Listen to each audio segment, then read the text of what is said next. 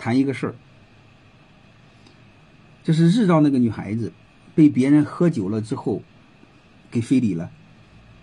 那个女孩子呢，单亲，因为她妈妈和她爹离异，她跟着爷爷奶奶。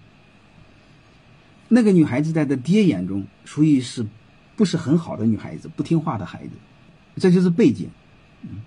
然后那个女孩子呢，被别人酒后强暴了之后，她就不愿意。然后呢，人家就找他爹私了，找他爷爷私了，大概给了二十万。刚开始给十万不愿意，给了二十万。这个女孩子不愿意，他爹又把她揍一顿。然后他爹说他撒谎，嗯，说他从小就就撒谎，嗯，各种可能性都有。我分析大概率的事，大概率的事，那个女孩子撒谎的概率很小，因为作为一个女孩子，她可以撒很多方面的谎，她不会在这方面撒谎。女孩子，特别是十三岁的女孩子，她不会在这方面撒谎，这个概率是很很小很小的。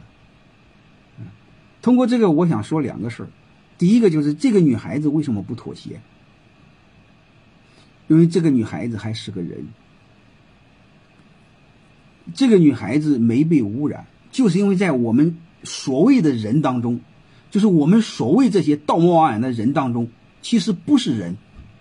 所以我们看那个女孩子不大正常，包括她爹认为她不正常。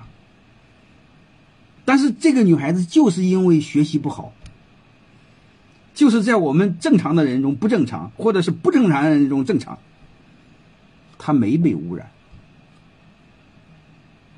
所以她知道什么是良知，什么是尊严，什么是耻辱。但是我们这些人你会发现。我们不要评判别人，我们说我们自己就好了。我们满脑的，你放心好了。我们满脑的，只要是钱是最重要的，权利是最重要的。你只要把这俩看重，你放心好了。尊严不是最重要的，人格就不重要了，亲情都不重要。所以你该明白的全明白。我们不要说别人，我们反思我们自己。我们在座的哪一个人敢说不是？我们满脑就是权和钱。我们评价所有人的成功是不是有钱和有权？我们什么时候评价过一个人？这个人非常成功，为什么？他是一个善良的人，他是有尊严、有人格的人。我们什么时候这么评价过？我们没有。所以，崇拜权和钱的背后，你放心好了。一定没有尊严，没有良心，没有道德，没有羞耻，然后没有人格，更没有所谓的亲情。所以这就是太多的我们有时候亲情淡薄，然后相互之间绑架。它底层大家知道为什么都是利益，包括很多父母绑架孩子背后是利益。所以这就是我一再在说，空气不好的时候。我们想给孩子留下一个蓝天白云，但是各位，这是自然空气啊。这个社会空气我们怎么留呢？各位，这个社会空气我们怎么留呢？我们的孩子在这样这样环境下生存呢？但是这个环境你会发现，全部不讲道德、不讲尊严、不讲良心，满脑子就是权和钱，为了钱和权可以伤害一切，包括亲情，自己的女儿都敢这么干。各位，这种环境，我们给孩子留下这么环境，你们好意思啊？你们死了能瞑目，我死了不能瞑目，痛苦自己。这没有办法，我选择了逃避啊。所以，就我儿子就在换了个地儿上学。你知道，我骨子里是逃避啊，就是我无能为力啊，我不是一种担当啊。逃避的人是孬种啊，能明白吗？真正敢于担当的人才叫男人呢，我这种人叫精明，叫滑头。所以这些事得知道呀，我是什么东西我知道。关键很多人他不知道他是个东西，他也不知道他不是东西，他都不知道。所以我就别的我不知道，我就知道一个两鸟择木而栖啊，我别的不知道，所以我就自认为我是鸟人呢，所以我也不认为我是什么好鸟啊。俺到时这个树不行了，得给它施施肥，是吧？松松土，把树变好点结果我不是什么好鸟啊，换个树不管了，这哪是什么好鸟了？好鸟不应该这么搞啊！所以通过这个，我就想说一个什么事呢？就是我们先知道什么是教育。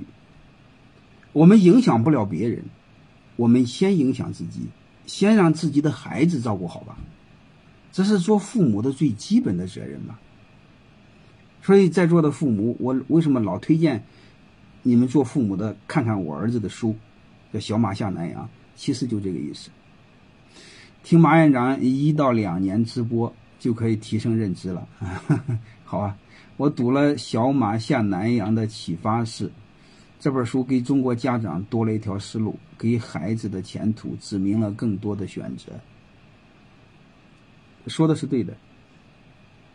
其实我就想说一个事儿，就是那个我们先明白，让孩子明白，嗯，叫先独善其身，再向善其群。所以，敢于正视血淋淋的现实。我一再说，我们要会思考，一定要把现状看明白。这个现状看明白，就是我说的满脑的评价标准，就是有钱有权。你比如谁有钱了，成功人士。谁当官了，成功人士。但是我们不知道这种背后的评价标准毁就毁了。你比如太多的教授，突然发现。我不管是多大的教授，排位置一定在校长和院长后边，甚至副院长后边。我不知道各位能不能听明白？你按这种逻辑，你想想，谁还做研究呢？你比如有几千万的科研经费，你是一流的教授，我是院长，我问你是给你一流的教授，还是给院长？你该明白的不都全明白了吗？你们读研究生有意思吗？读博士生有意思吗？我们的传统的光宗耀祖、衣锦还乡，这是极其流氓的逻辑。所谓的光宗耀祖、衣锦还乡，不就是人踩人、人上人吗？那你成为人上人，过一天你倒霉了，别人成为人上人，别人不就踩你了吗？我们真正要的是什么？人和人之间人格上是平等的。人之所以被尊重，是因为你有道德，你有良知，和你有钱无关，和你有权无关。这是我想给我孩子营造的环境。